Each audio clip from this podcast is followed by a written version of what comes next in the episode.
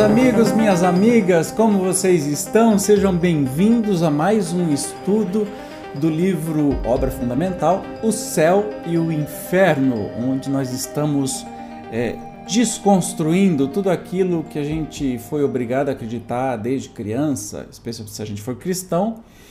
Certamente a gente acreditou em um monte de conversa fiada e aqui a gente estuda logicamente, historicamente, o porquê que são conversa fiada.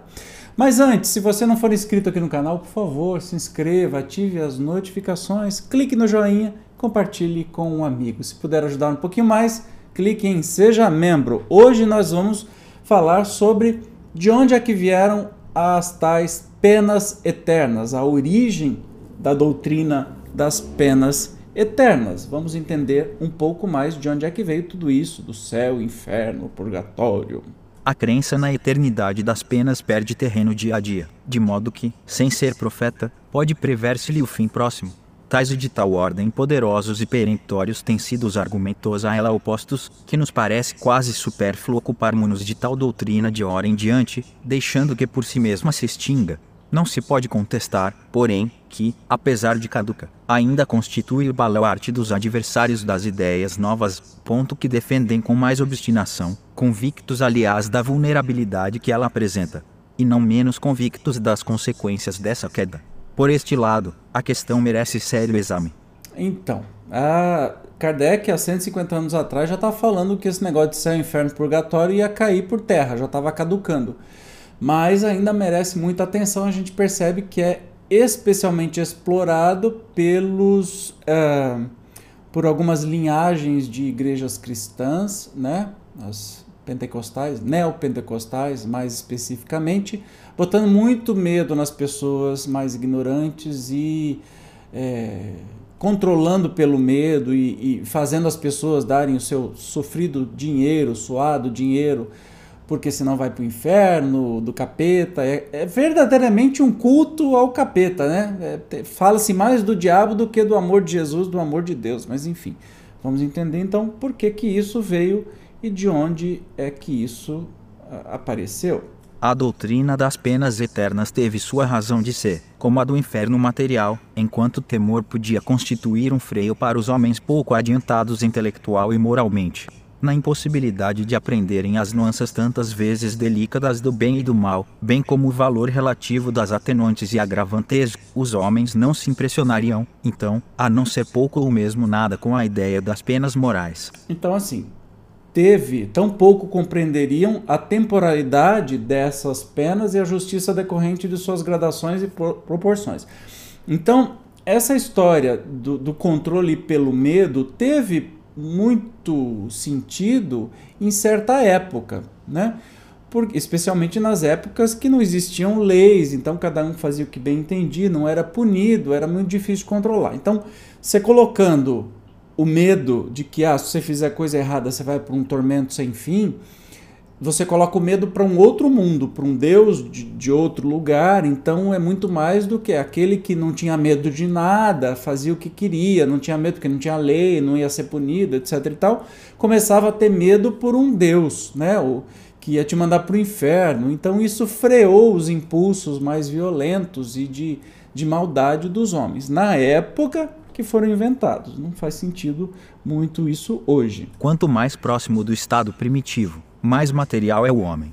O senso moral é o que de mais tardio nele se desenvolve, razão pela qual também não pode fazer de Deus, dos seus atributos e de vida futura, senão uma ideia muito imperfeita e vaga, assimilando a sua própria natureza. Deus não passa para ele de um soberano absoluto, tanto mais terrível quanto invisível, como um rei despótico que, fechado no seu palácio, jamais se mostrasse aos súditos.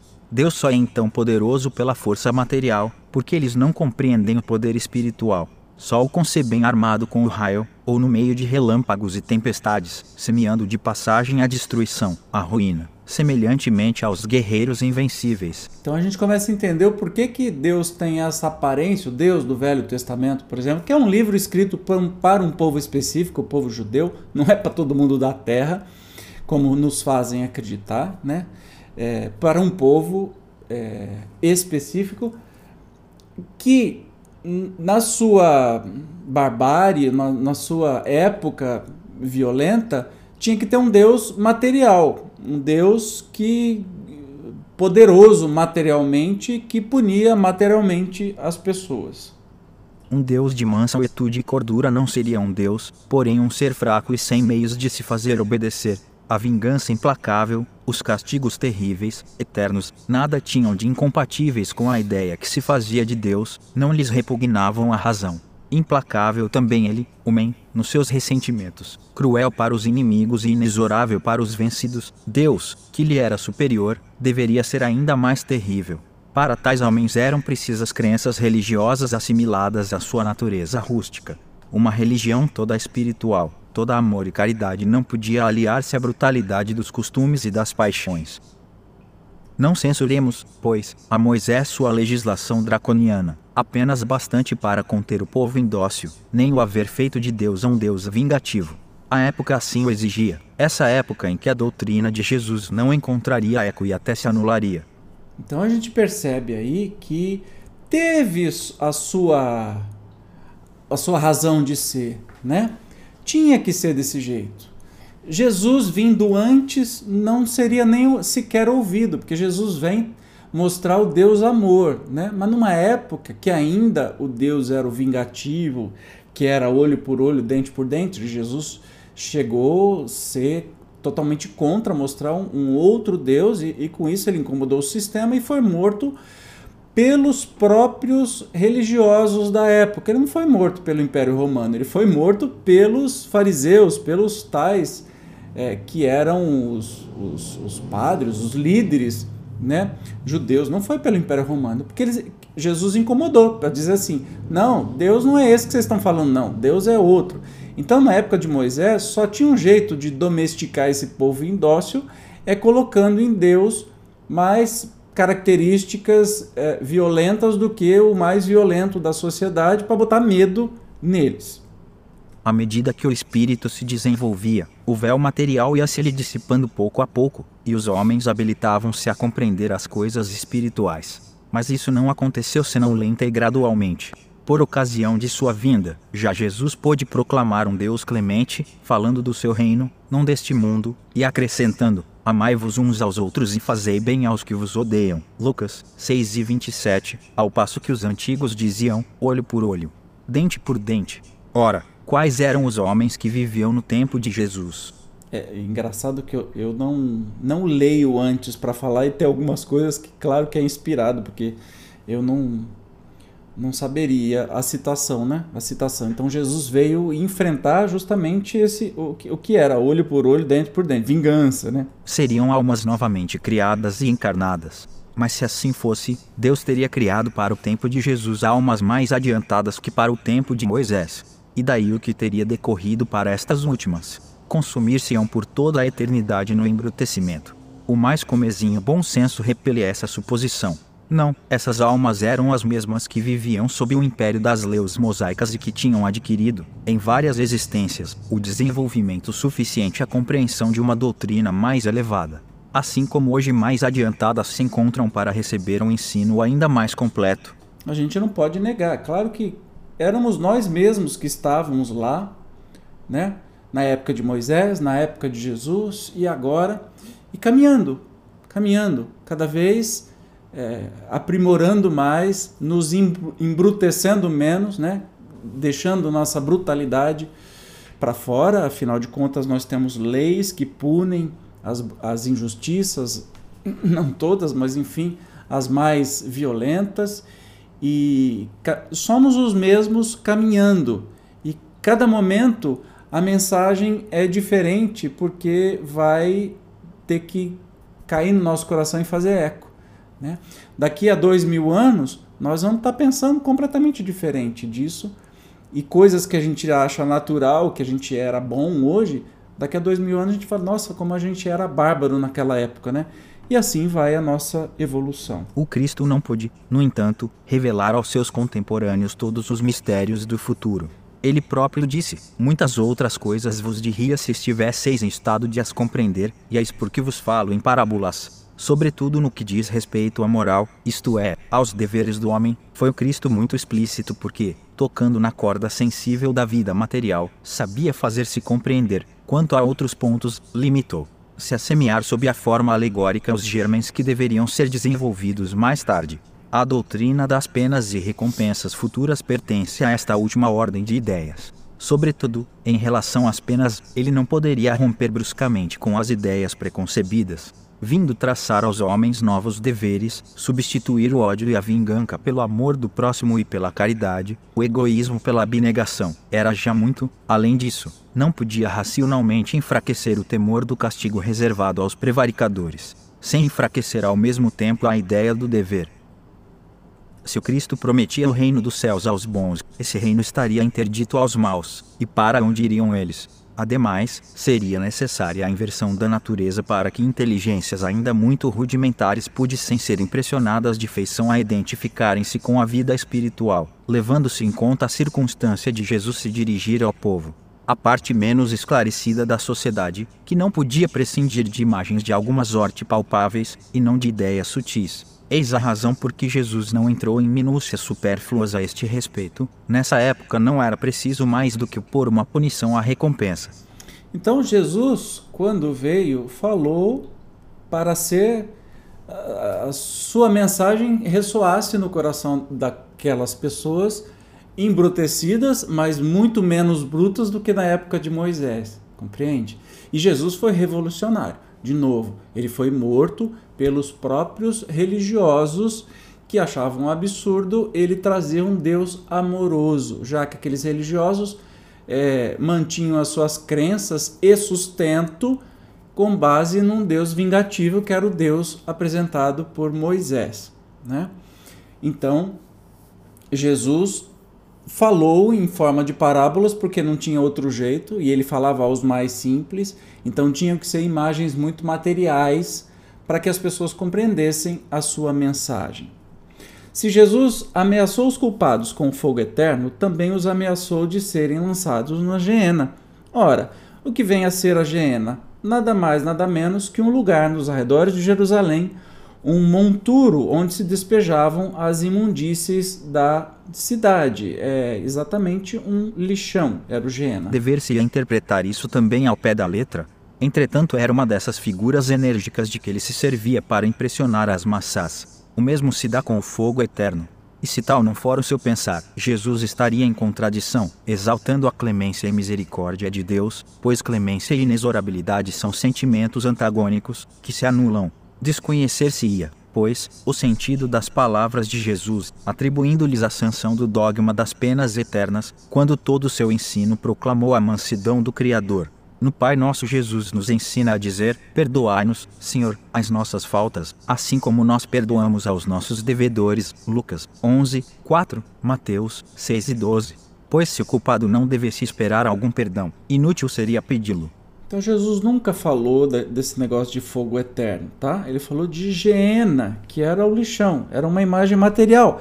Ele tinha que fazer referências materiais. Ele não poderia fazer é, um negócio que as pessoas não fossem compreender. Então Jesus nunca falou desse inferno para sempre. Esse perdão é, porém, incondicional.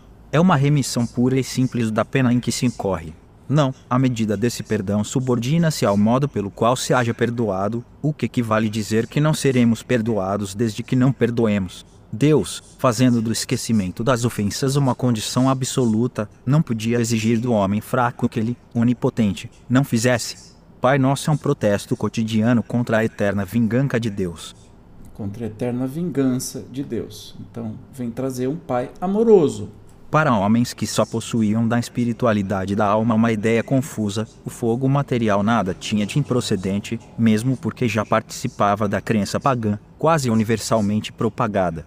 Igualmente, a eternidade das penas nada tinha que pudesse repugnar a homens desde muitos séculos submetidos à legislação do terrível Jeová, no pensamento de Jesus, o fogo eterno não podia passar, portanto, de simples figura, pouco lhe importando fosse essa figura interpretada à letra, desde que ela servisse de freio às paixões humanas. Sabia ele ademais que o tempo e o progresso se incumbiriam de explicar o sentido alegórico, mesmo porque, segundo a sua predição, o Espírito de verdade viria esclarecer aos homens todas as coisas. O caráter essencial das penas irrevogáveis é a ineficácia do arrependimento, e Jesus nunca disse que o arrependimento não mereceria a graça do Pai. Olha que interessante, ele vem trazer realmente novidades para aqueles, aqueles homens naquele momento. Né? Lembrando que o inferno pagão as pessoas já conheciam naquela época o tal inferno pagão. Agora, não sei se é pior o inferno pagão ou se era o tal Jeová vingativo, né? esse Deus mosaico que sempre era vingativo. Então era uma coisa difícil. Jesus estava pisando num terreno muito delicado. Né? Ao contrário, sempre que se lhe deparou o ensejo, ele falou de um Deus clemente, misericordioso, solícito em receber o filho pródigo que voltasse ao lar paterno, inflexível, sim, para o pecador obstinado, porém, pronto sempre a trocar o castigo pelo perdão do culpado sinceramente arrependido. Este não é, por certo, traço de um Deus sem piedade. Também convém assinalar que Jesus nunca pronunciou contra quem quer que fosse, mesmo contra os maiores culpados, a condenação irremissível. Então Jesus nunca jogou ninguém ao fogo eterno. Todas as religiões primitivas, revestindo o caráter dos povos, tiveram deuses guerreiros que combatiam à frente dos exércitos. O Jeová dos Hebreus facultava-lhes mil modos de exterminar os inimigos, recompensava-os com a vitória ou punia-nos com a derrota. Tal ideia a respeito de Deus levava a honrá-lo ou apaziguá-lo com sangue de animais ou de homens, e daí os sacrifícios sangrentos que representavam papel tão saliente em todas as religiões da antiguidade. Os judeus tinham abolido os sacrifícios humanos, os cristãos, apesar dos ensinamentos do Cristo, por muito tempo julgaram honrar o Criador votando, aos milhares, as chamas e as torturas, os que denominavam hereges o que constituía sob outra forma verdadeiros sacrifícios humanos, pois que os promoviam para a maior glória de Deus, e com acompanhamento de cerimônias religiosas. Hoje, ainda invocam o Deus dos exércitos antes do combate, glorificam-no após a vitória, e quantas vezes por causas as mais injustas e anticristãs. Não entenderam nada do cristianismo, não entenderam nada de Jesus, preferem se apegar a este Deus é, vingativo, o tal Deus dos exércitos, fizeram muita besteira, né? Mais de mil anos depois de Jesus, resolveram fazer é, coisas absurdas, matar em nome, queimar hereges, queimaram as tais bruxas, que nada mais eram que médiums, é, de uma maneira assim a atribuir a Jesus aquilo que ele nunca fez, pensou, falou, ensinou. Muito doido, né? A gente ainda é insiste em, inventar todas essas penas eternas para controlar melhor as pessoas, infelizmente. Quão tardo é o homem em desfazer-se dos seus hábitos, prejuízos e primitivas ideias. 40 séculos nos separam de Moisés, e a nossa geração cristã ainda vê traços de antigos usos bárbaros, se não consagrados, ao menos aprovados pela religião atual. Foi preciso a poderosa opinião dos não ortodoxos para acabar com as fogueiras e fazer compreender a verdadeira grandeza de Deus. A falta de fogueiras, porém, prevalecem ainda as perseguições materiais e morais. Tão radicada está no homem a ideia da crueldade divina. Nutrido por sentimentos inculcados desde a infância, poderá o homem estranhar que o Deus que lhe apresentam, lisonjeado por atos bárbaros, condene a eternas torturas e veja sem piedade o sofrimento dos culpados. Sim, são filósofos, ímpios como querem alguns, que se hão escandalizado vendo o nome de Deus profanado por atos indignos dele. São eles que o mostram aos homens na plenitude da sua grandeza, despojando-o de paixões e baixezas atribuídas por uma crença menos esclarecida. Neste ponto, a religião tem ganho em dignidade o que tem perdido em prestígio exterior, porque se homens há devotados à forma, maior é o número dos sinceramente religiosos pelo sentimento, pelo coração. Ao lado destes, porém, quantos não têm sido levados, sem mais reflexão, a negarem toda a providência, o modo por que a religião tem estacionado, em antagonismo com os progressos da razão humana, sem saber conciliá-los com as crenças, degenerou em deísmo para uns, em ceticismo absoluto para outros, sem esquecermos o panteísmo, isto é, o homem fazendo-se Deus ele próprio, a falta de um mais perfeito. Então, lembrando que ele fala do fogo aqui, eu acho que nessa época nem tinha havido, mas uh, o bispo da Espanha fez o Alto de Fé em Barcelona e botou fogo em todos os livros particulares do Espiritismo que haviam sido mandados para serem vendidos na Espanha, o bispo não tinha poder para isso, mas se meteu, catou tudo isso e botou fogo em praça pública. Então, assim, insistem em fazer as mesmas barbaridades do passado. E pasme, até hoje o Vaticano tem o departamento que tinha outro nome, eu não lembro o nome direito, mas o departamento da Santa Inquisição, que botou fogo em todo mundo que falava o contrário e que causou morte, sacrifício, etc. e tal, ainda hoje existe. Se eu não me engano, aquele Papa que, que, que renunciou era, na época do João Paulo II, era o chefe deste departamento, que é o departamento da Inquisição. Talvez é por isso que eu nunca fui muito com a cara dele, aquela cara esquisita que ele tinha, e tão diferente do Papa Francisco hoje em dia, né?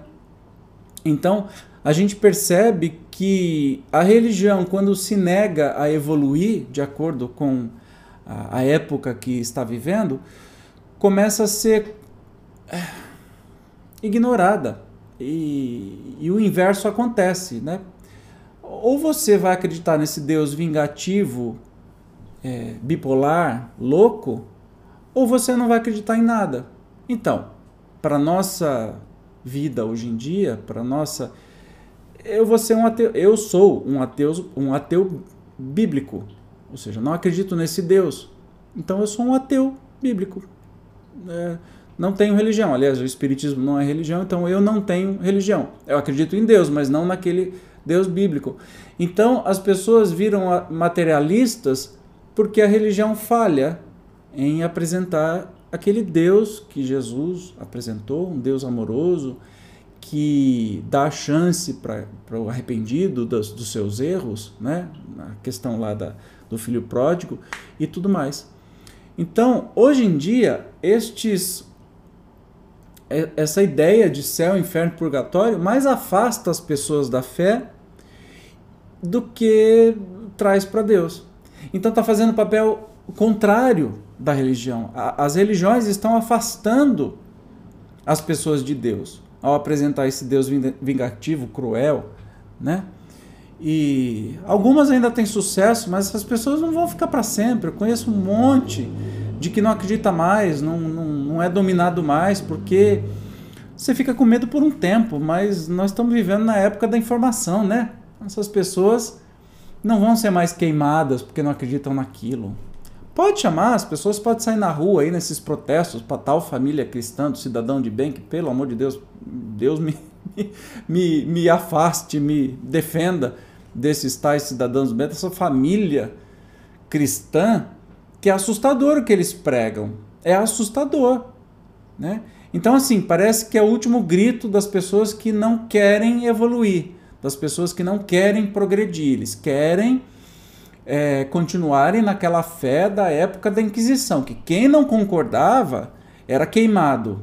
Hoje em dia estão fazendo a mesma coisa, não conseguem admitir a democracia, que é todo mundo tem voz e vamos conversando e a gente vai se entender, querem intervenção militar, querem arma, querem controle por é, por é, medo, controle por, olha, você, se você discorda de mim, então eu quero que você morra.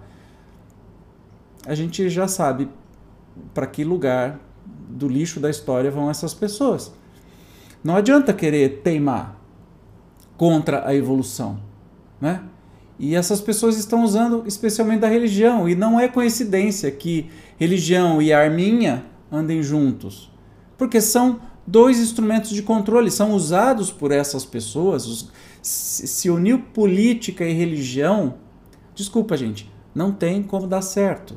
Porque estão em busca de poder, somente em busca de poder, querem dominar pelo poder, pelo medo. Então, não vai dar certo. Este né? é um resultado de YouTube relacionado a isso. Ai, meu Deus do céu. A dona Guga aqui fica sempre atento ao que eu estou ouvindo. Será que está me, me inspecionando? Será que eu vou ser dedado? Será que amanhã eu vou parar num quartel? Doidices à parte, a gente encerrou o estudo de hoje sabendo de onde vem esse, esse negócio das penas eternas e, eu acho que foi bem interessante. O que, que você achou? Deixa aí nos comentários. E pode me xingar também se você não concorda com alguma coisa que eu falo, é sempre bom a gente discutir. Afinal de contas, ainda estamos numa democracia e espero que isso continue por todos, sempre, sempre. Não é o melhor dos regimes, mas ainda é o único regime mais compatível com as, as leis divinas, né? a nossa evolução moral. Legal? Te encontro então no próximo estudo do livro Céu e Inferno. Até mais. Tchau.